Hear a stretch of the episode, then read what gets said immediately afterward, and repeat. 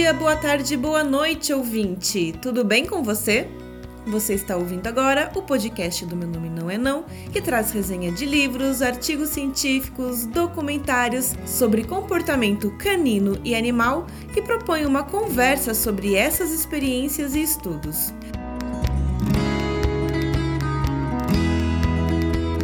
A nossa proposta é divulgar autores, livros, pesquisas, métodos, enfim, todo o conteúdo que possa contribuir em estreitar a nossa relação com os nossos pets. A nossa proposta, em nenhuma hipótese, tem como objetivo que você substitua a leitura é, dos livros, dos artigos ou que assista aí é, os documentários que a gente está indicando. Muito pelo contrário, a gente espera que você se sinta motivado a buscar mais aquilo que nós estamos resenhando. Afinal de contas, nada substitui o conteúdo original, não é mesmo?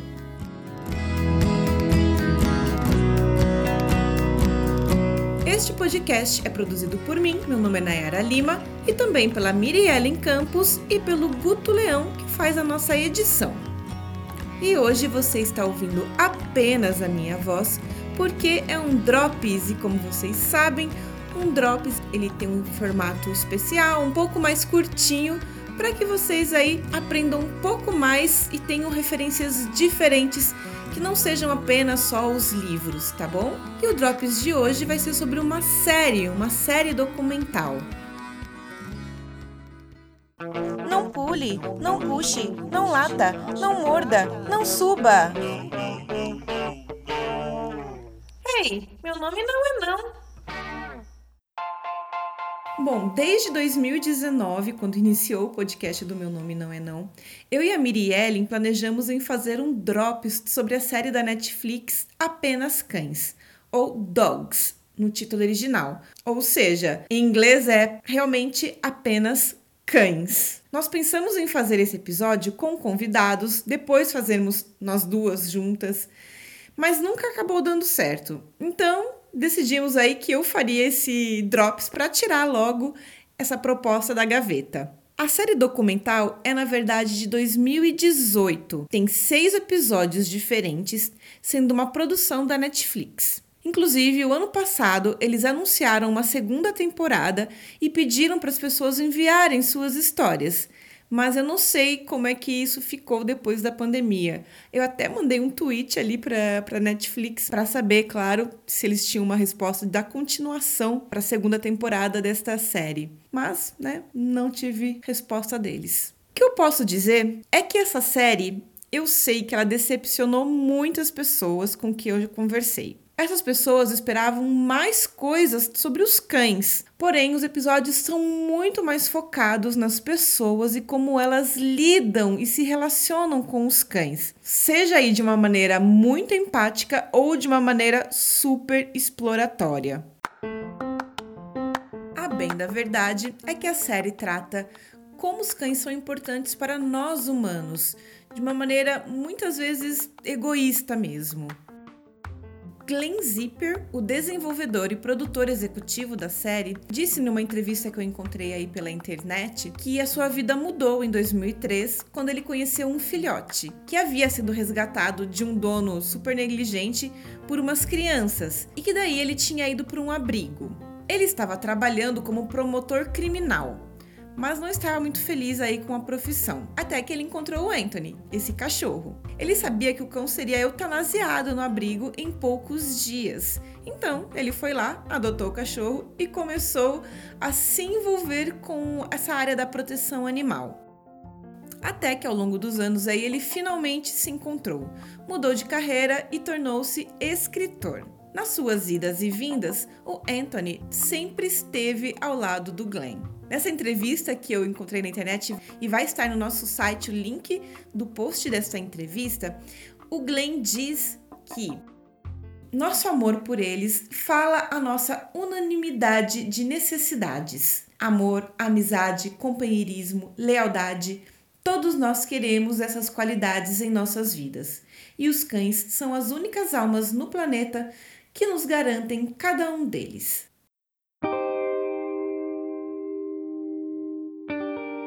Então vamos falar sobre os episódios em si. No primeiro episódio, intitulado A Menina com o Seu Cão, a gente acompanha a história de uma família que está prestes a ganhar um cão de assistência para a filha.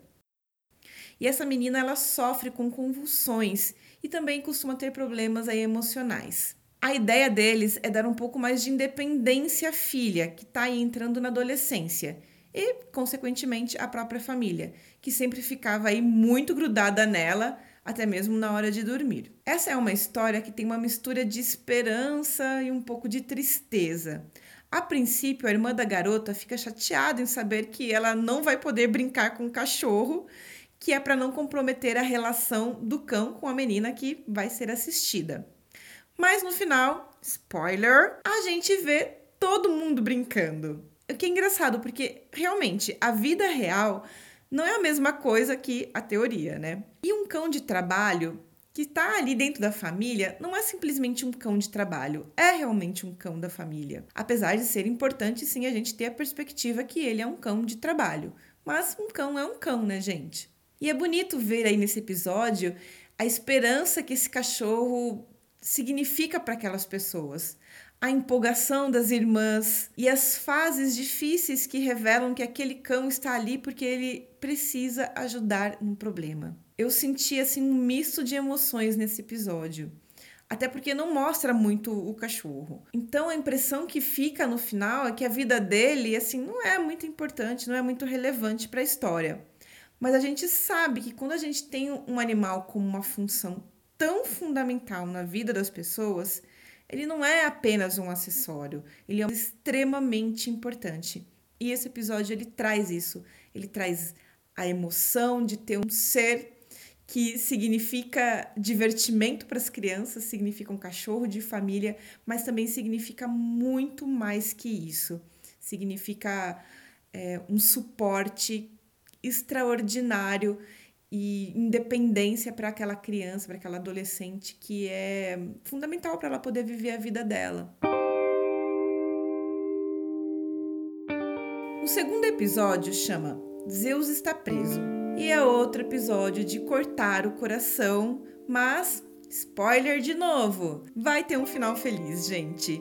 Pelo menos do ponto de vista do espectador. Neste episódio, nós conhecemos a história do Zeus, que é um husky muito lindo e sociável, e que ele vivia na Síria. O seu tutor, o Ayhan, espero que seja assim que se fala o nome dele, porque eu não me lembro como se pronuncia, então vai ficar aqui Ayhan. Então, o cachorro, o cachorro do Ayhan, Zeus, ele fica com o primo.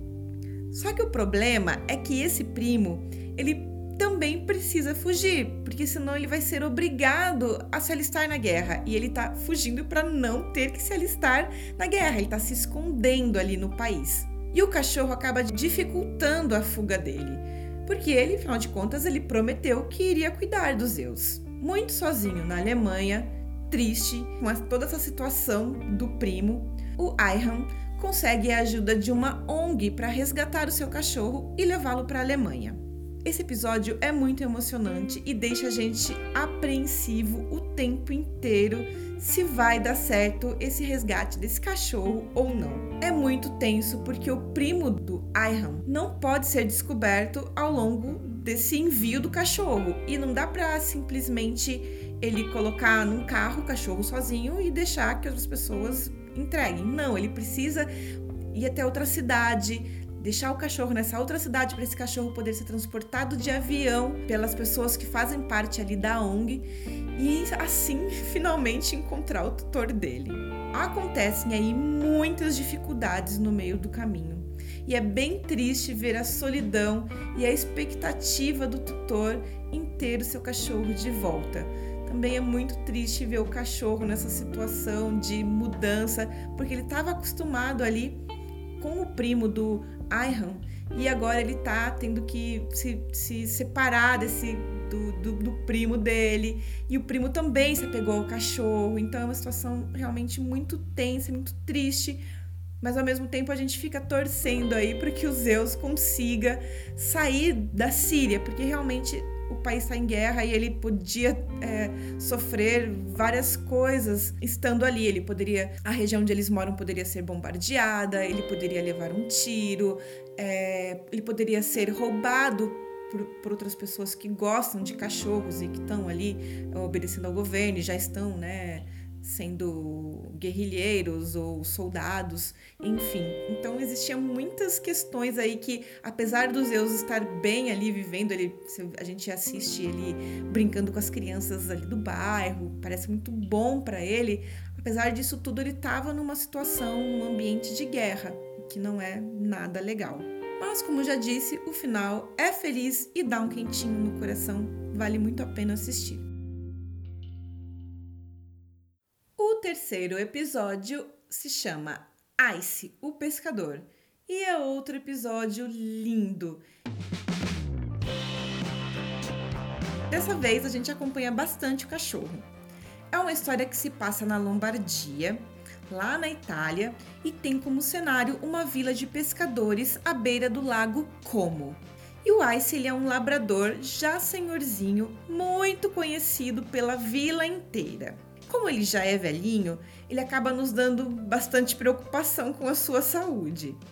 Mas o episódio é muito bonito e mostra a relação dele com um pescador que é o seu tutor. O cachorro ajuda esse pescador em tudo na hora da pesca e ele realmente também faz parte da família e ali daquela comunidade. É quase como se ele fosse uma pessoa mesmo vivendo naquela vila e é realmente um dos meus episódios favoritos. Muito sensível, muito delicado, esteticamente muito bonito. Já o quarto episódio, Soltem as Tesouras, é o que eu menos gosto. A gente não conhece nesse episódio nenhum cachorro especificamente. O episódio conta a história de dois tosadores japoneses que participam de uma competição nos Estados Unidos. A tosa de um cachorro pode ser funcional ou artística, né? E é curioso saber que existem estilos de tosas de cachorro relacionados à cultura local. Por exemplo, os japoneses eles gostam de tosar o cão e deixá-lo com cara de bichinho de pelúcia, sabe? Às vezes a gente nem vê a orelha do cachorro, só mesmo os olhos bem redondinhos e aquela carinha toda peludinha. Eles vivem então, esses tosadores, esse dilema de mostrar que fazem um bom trabalho, de mostrar a sua autoria artística, mas também mostrar que são bons com a tesoura de qualquer jeito, independentemente aí de um estilo. A gente acaba conhecendo mais também sobre a cultura japonesa em relação aos cães, uma cultura em bastante ascensão. Os animais são bastante antropomorfizados, ou seja, tratados como se fossem bebês humanos. Eu acho um episódio muito estranho, mas também bastante revelador sobre nós e como nós ainda usamos cães de maneira muito objetificada, como se eles fossem simplesmente um acessório de casa que precisa estar bonito, perfeito. Porém, gente, não dá para negar a paixão de muitas japonesas pelos seus cães.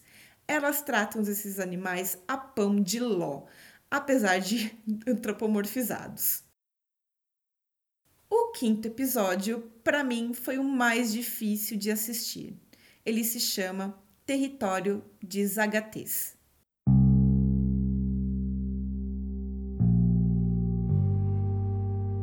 O território de Zagates é um grande refúgio de cães na Costa Rica. O ano passado, o local estava com 1.300 cães. Isso porque o documentário mostra que uma lei de maus tratos fez com que muitas pessoas resolvessem abandonar os seus cães. Então, existiam e ainda existe um grande número de animais sofrendo nas ruas e se reproduzindo cada vez mais.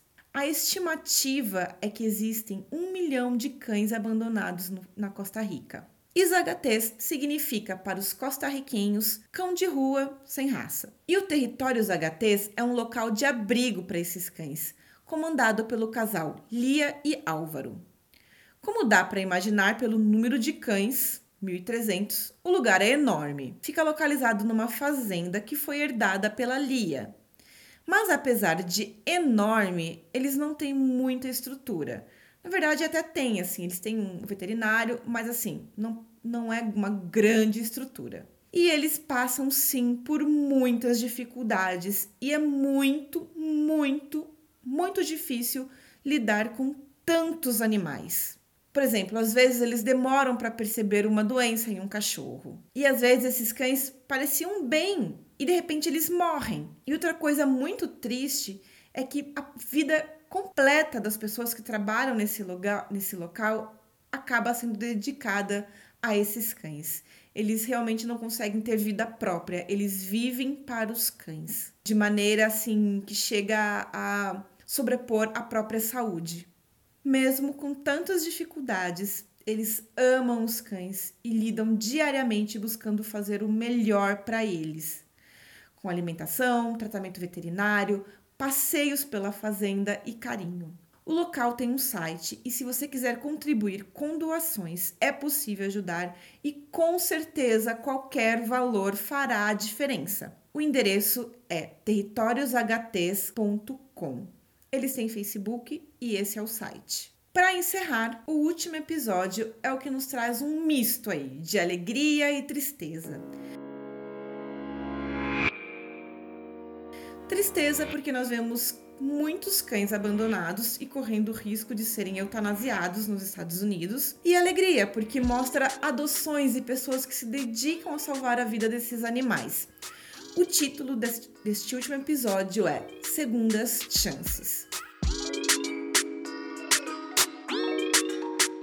A gente conhece uma protetora que viaja até o Texas para pegar cães de um abrigo e levá-los para doação em Nova York. É muito bonito ver a organização das protetoras e como elas estão conseguindo mudar a cultura nova-iorquina em relação aos cães. Muitas pessoas preferem adotar ao invés de comprar um cão. E isso é uma mudança cultural muito importante e que nós devemos investir nela aqui também no Brasil, né, pessoal? Eu estava em busca de mais informações sobre quantos animais são adotados e quantos são comprados e achei uma informação do Instituto Pet Brasil que diz que o mercado de vendas pet, ou seja, o mercado formal de venda de animais, movimentou 12% do setor e que ainda movimenta mais. Pensarmos aí no pós-venda, que o pós-venda estimula compras de produtos de serviço, então é bastante coisa. Vendas de animais atingirem o mercado pet em 12%.